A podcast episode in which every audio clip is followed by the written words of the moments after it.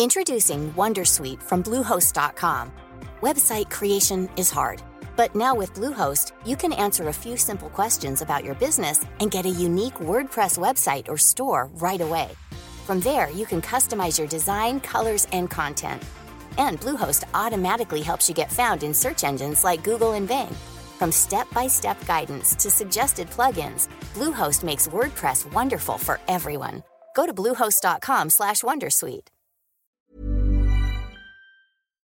Paris Hilton, Alizé, Justin Bieber, Samina Seri, Geneviève de Fontenay. Oui, ok, vous les connaissez, mais est-ce que vous les connaissez vraiment Vraiment? Bien souvent, on croit savoir deux, trois trucs sur ces personnes, mais en fait, leurs histoires sont bien plus complexes qu'on veut bien nous faire croire. Avec des vies faites de drames, de traversées du désert, de peine et même de trahison. Oui, même de trahison. Tout ça, vous le découvrirez en écoutant Connaissez-vous l'histoire sur toutes les plateformes.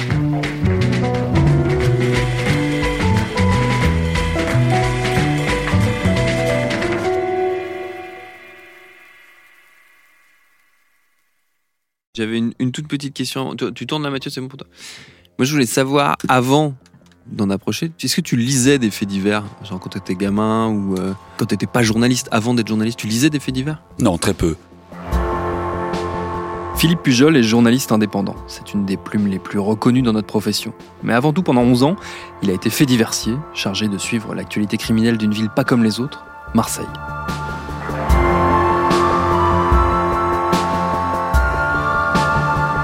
Les faits divers, moi, c'est un de mes premiers métiers. Quand j'ai commencé ma carrière de journaliste, c'était il y a 15 ans à peu près, j'étais correspondant étudiant à la rédaction du Télégramme à Brest. Et au fur et à mesure, comme je traînais tout le temps dans les bureaux, on a fini par me filer de plus en plus de trucs à faire, dont des faits divers, comme on dit. C'est comme ça que je me suis retrouvé, alors que j'avais 20 ans à peine, à croiser des flics, des juges, des avocats, puis des voyous aussi parfois, et surtout à découvrir que cet aspect de la réalité, euh, la criminalité, avait à peu près rien en commun avec la vision euh, moitié romantique, moitié dramatique euh, qu'on retrouve dans la fiction d'habitude. Qu'on y passait sans cesse du médiocre au sublime, du tragique au comique, bref, qu'on y prenait euh, dans la tronche les aspects les plus extrêmes de l'existence. Mais aussi et surtout qu'on pouvait, si on s'en donnait un peu la peine, grâce à ces histoires, faire notre métier à 100%. Raconter la vie de nos contemporains, de notre ville, de notre quartier. C'est pour ça que le regard d'un fait diversier, souvent c'est assez riche, parce que ça permet d'accéder à des niveaux de réalité qui en général échappent au plus grand nombre. C'est tout le projet de cette série d'été. Une fois par semaine, jusqu'à la fin du mois d'août, Philippe Pujol va nous raconter 11 ans de pratique du fait divers à Marseille. Cette série, on l'a baptisée comme sa rubrique de l'époque, Désordre ordinaire, parce que ça résume assez bien l'idée générale, vous allez vite le comprendre. C'est Mathieu Thévenon qui l'a réalisé, avec l'aide de Quentin Bresson. Le premier épisode arrive tout de suite. Bienvenue dans Programme B. Dans ma carrière, j'ai 200 homicides. Une fille de 17 ans sur la commune d'Istres sort la voiture familiale du garage lundi à 19h10, fait une erreur de manœuvre, panique et accélère. Sa mère passe sous ses roues. À peu près 4 à 5 000 braquages. La pizza n'arrivera pas à son destinataire. Samedi soir, 22h, au pied de la Rouvière, plusieurs types ont agressé le livreur, volé son scooter et la 4 fromages. Euh, les arrachages, je les compte pas tellement, il y en a. C'est en dizaines de milliers. Et euh, il doit y avoir euh, une trentaine de suicides. C'est ça à peu près ma carrière de fait diversier.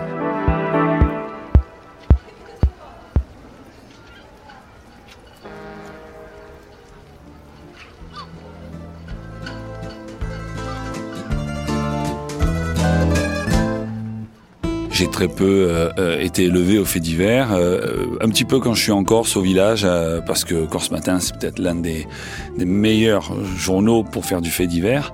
C'était peut-être le moment où je pouvais lire du fait divers euh, au village, quoi, euh, en loisir. Parce qu'en fait, le paradoxe, c'est que le fait divers, c'est un loisir pour le lecteur. Le lecteur a un divertissement. Il commence par ça, parce que c'est court, parce que ça raconte des histoires qui sont autonomes, et parce que euh, c'est des des mini-tragédies en fait. Et en plus, ça se raconte bien. Après, ça se passe de, de bouche à oreille très rapidement, ça se commente.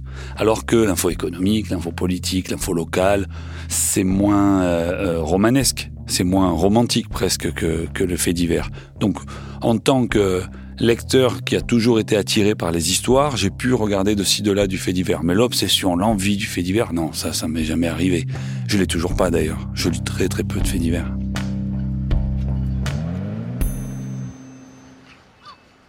Alors moi je suis rentré à la Marseillaise euh, comme n'importe quel journaliste en stage, tout ça. Et après, une fois que j'étais à la Marseillaise, je sentais qu'un poste allait se libérer. J'espérais vraiment qu'on me donne une, une, rubrique. Et moi, je voulais être journaliste scientifique, parce que ma formation, c'est la science. J'ai fait euh, des, des, des, études en biologie, euh, Bac plus 5. Et quand je discutais avec, euh, avec les gens, à chaque fois, on se disait, non, mais attends, moi, fait diversier, je veux pas. Parce que ça faisait 4 ans qu'il n'y avait plus de fait diversier à la Marseillaise. Et euh, personne voulait être fait diversier parce que c'est c'est faire les chiens quoi. C'est la, la, rubrique la plus maltraitée par les journalistes eux-mêmes malheureusement. Je me rappelle dans la voiture avec une photographe en revenant d'un reportage quelconque de, local. On discutait de ça et moi je disais alors ah, si bien un truc que je veux pas faire c'est le fait divers, ça hors de question. Euh, euh, je vaux mieux que ça. Le lendemain il y a eu euh, une grande réunion la réunion comme savait bien le faire la Marseillaise, c'est-à-dire euh, ce qu'on appelait des réunions saucissons, là où on appelait ça aussi des réunions sauvant la Marseillaise. C'était des grandes réunions avec tout ce que chef, énormément de pinards, énormément de charcuterie, et la discussion sur comment on va sauver le, le journal et comment on va sauver même le monde, en tout cas Marseille. Parce que la Marseillaise, c'est un journal d'origine communiste à la base. Ça reste quand même une ligne euh, sur, sur humaniste et communiste. Et euh, moi, quand j'y étais, c'était totalement communiste, avec le, Parti communiste qui était présent dans les, dans les chefs. Et ils ont gardé de cette culture très CGT, c'est-à-dire qu'à chaque étage du journal, on a un bar, mais un bar, un vrai bar, hein, un bar avec un, beau bar, une machine à glaçons qui fait les glaçons pendant la réunion, des trucs comme ça, et un bar très fourni. Et donc, euh, c'est des grandes réunions, ça mange, ça picole, et, et ça refait le monde. Et là, d'un seul coup, euh, on annonce que Philippe Pujol s'est porté volontaire pour être fait diversier. On m'avait nommé volontaire, on m'avait désigné volontaire. Et là, bon, ben voilà, hein, qu'est-ce que ça veut dire? Ça veut dire, la mauvaise nouvelle, c'est que tu voulais pas faire ça. La bonne nouvelle, c'est que tu as un CDI, quoi. Et quand tu démarres, un CDI, ça fait l'affaire. Hein. Donc, euh, ben, je l'ai pris. J'ai remercié, j'ai dit merci d'avoir accepté ma demande. C'est, c'est pas là, après tu, c'est un jeu de dupes. Ceux qui ont monté le truc te regardent avec un sourire, genre bah voilà, ça marche comme ça quoi. Et ça marche comme ça effectivement. Et une fois que je me suis retrouvé euh, fait diversier comme ça, ben voilà, j'avais mon, ben, j'avais ma carte de presse, ouais, tout simplement. Et donc euh, après, il faut devenir fait diversier. Et là, et là, c'est pas pareil. Donc je deviens fait diversier au tout début 2004.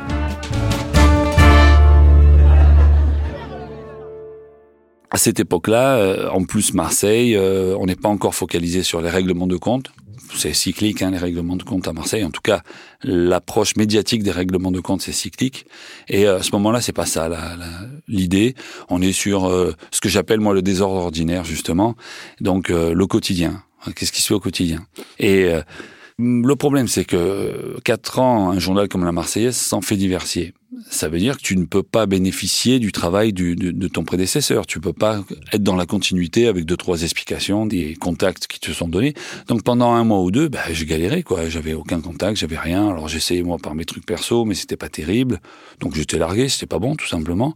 Et euh, un jour, le, le directeur de l'époque, Michel Montana, personnage que l'on ne trouve qu'à Marseille, euh, une sorte de, de, de godin communiste qui marche d'une jambe sur l'autre, qui a un accent comme ça, qui était le pianiste d'Yves Montand, d'où son nom de Montana.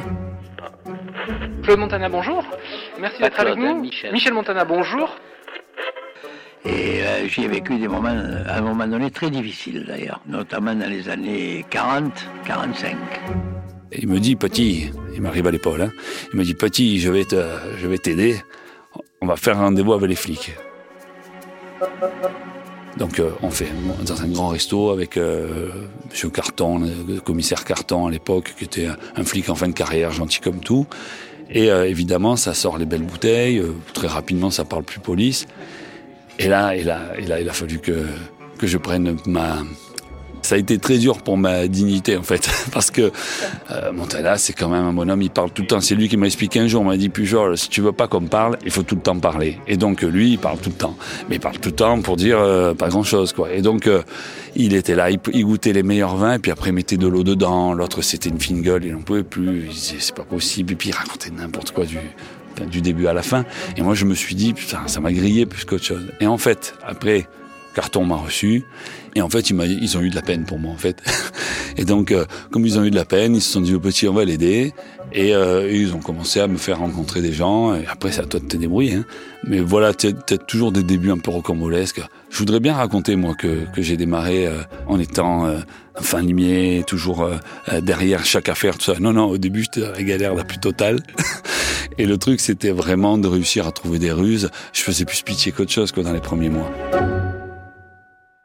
C'est justement quand euh, ton orgueil a été touché par ça qu'après tu vas te, te démultiplier. Moi, quand j'arrive justement donc à l'évêché, pour la première fois, ça fait drôle, hein, un commissariat, moi, je connaissais pas plus que ça, un hôtel central en plus. Je me retrouve avec le fait diversier de la Provence, qui était là depuis longtemps et puis qui était seul depuis longtemps. C'était super pour lui, il était tout seul, quoi. D'un seul coup, il se voit un concurrent, un jeune, merde, qu'est-ce que ça va être? Plus il était désagréable avec moi, plus je me disais non mais je vais les exploser.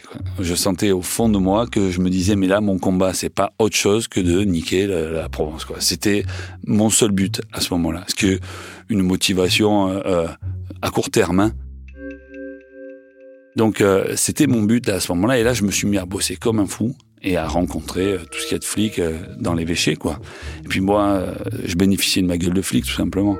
C'est-à-dire que l'archétype même du flic marseillais qui ressemble un peu à un Corse, euh, plutôt grand, un peu costaud, voilà. Euh, et puis euh, la démarche, tout y est, quoi. L'accent s'il le faut. Rapidement, on m'a jamais demandé de carte de presse pour entrer à, l'hôtel de police, encore aujourd'hui. Encore aujourd'hui, quand j'arrive, je lève le bras, on me laisse rentrer, alors que bon, il n'y a pas de raison normalement. Ma gueule de flic m'a permis de, bah, de côtoyer les flics qui eux-mêmes pensaient que j'étais flic souvent.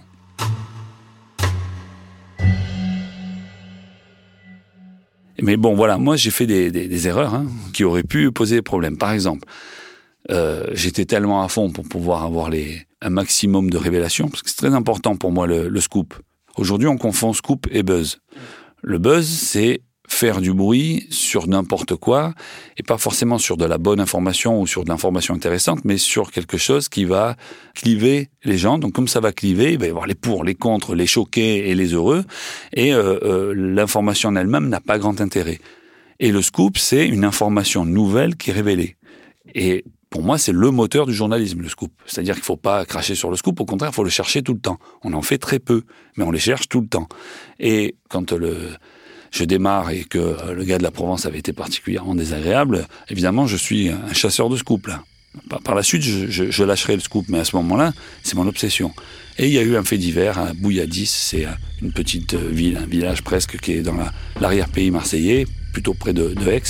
Et c'était une histoire donc d'une planque d'armes dans une, villa de la Bouilladis. Souvent, les voyous les, gros voyous planquent les armes et, le shit, euh, enfin la drogue, dans, dans les petites villes euh, pavillonnaires autour de Marseille, puisque c'est en zone gendarmerie que les gendarmes et les policiers ne communiquent pas beaucoup, et parce qu'en plus c'est pas là qu'on cherche. Donc très souvent, c'est assez connu ça, dans ces endroits-là, qu'il y a des stockages dans des box. Et là, il y avait eu un fait divers, il y avait eu euh, une explosion dans une villa, et quand les policiers étaient arrivés, ils avaient trouvé une cache d'armes et, deux personnes blessées. Et moi, je m'étais j'avais réussi euh, à avoir des infos directement de la police et de voyous. Et donc j'avais raconté l'histoire dans le détail. En fait, c'était l'histoire d'un gars qui était nourrice pour un gros voyou d'une cache d'armes assez conséquente. Nourrice, c'est ceux qui gardent euh, contre rétribution, contre argent ou des services, euh, quelque chose d'illégal. Et donc, il gardait chez lui, dans sa cave, un arsenal incroyable et un jour, il était avec son beau-frère, il se faisait une bonne bouffe, et après quelques bouteilles, ils ont dit, viens voir, je vais te montrer ce que j'ai dans le, dans le truc, dans la, dans la cave. Ils sont descendus et ils ont ouvert ce qui s'appelle un Kleenex ou un pocket. C'est un lance-roquette à, à, un usage. Et donc, ils l'ouvrent, et euh, donc ils sont contents, euh, ils rigolent, ils font semblant de tirer avec, et après ils veulent tout remettre en place, parce que le voyou, lui, il faut tout. Sauf qu'un pocket, une fois qu'il est ouvert, il est armé, et il peut plus se refermer. C'est usage unique, et ces abrutis, ils mettent le pocket, donc le lance-roquette par terre, et ils tapent dessus. Un tape dessus avec la main pour le refermer, et l'autre, il est dessous, il le tient avec ses pieds. Et ce qui veut dire qu'en tapant avec la main pour le refermer, le lance-roquette a considéré qu'on le chargeait d'une roquette, et lui, il tire automatiquement. Et donc le lance-roquette a tiré, ça a arraché la main de celui qui tapait, et ça a déchiqueté les jambes de celui qui était en dessous.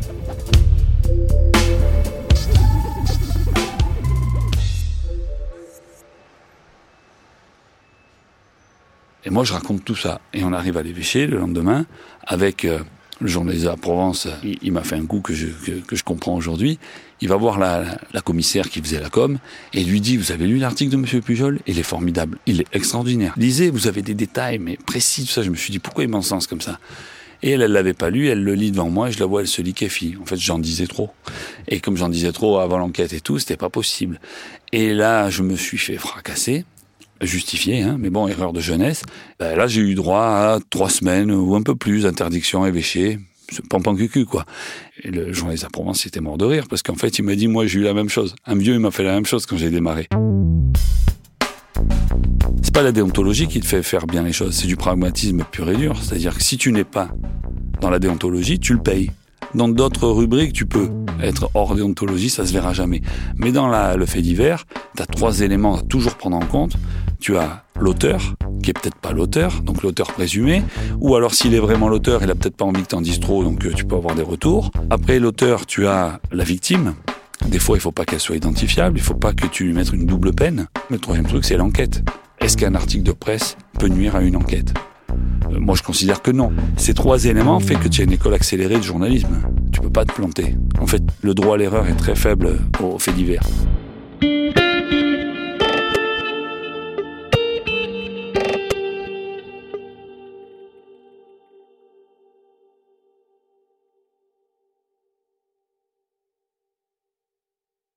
Salut, je m'appelle Camille Test, je suis journaliste et prof de yoga et j'anime Encore Heureux, un podcast sur la santé mentale.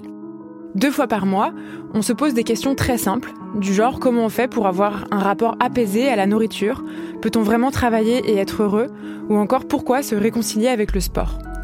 Avec mon équipe d'expertes et d'experts, on repose les bases, on décrypte les problèmes, on les replace dans un contexte global et surtout, on trouve des solutions. Car même si le monde va mal, on a le droit de vouloir être encore heureux. Encore heureux, c'est un podcast de Binge Audio, déjà disponible sur votre appli de podcast habituel.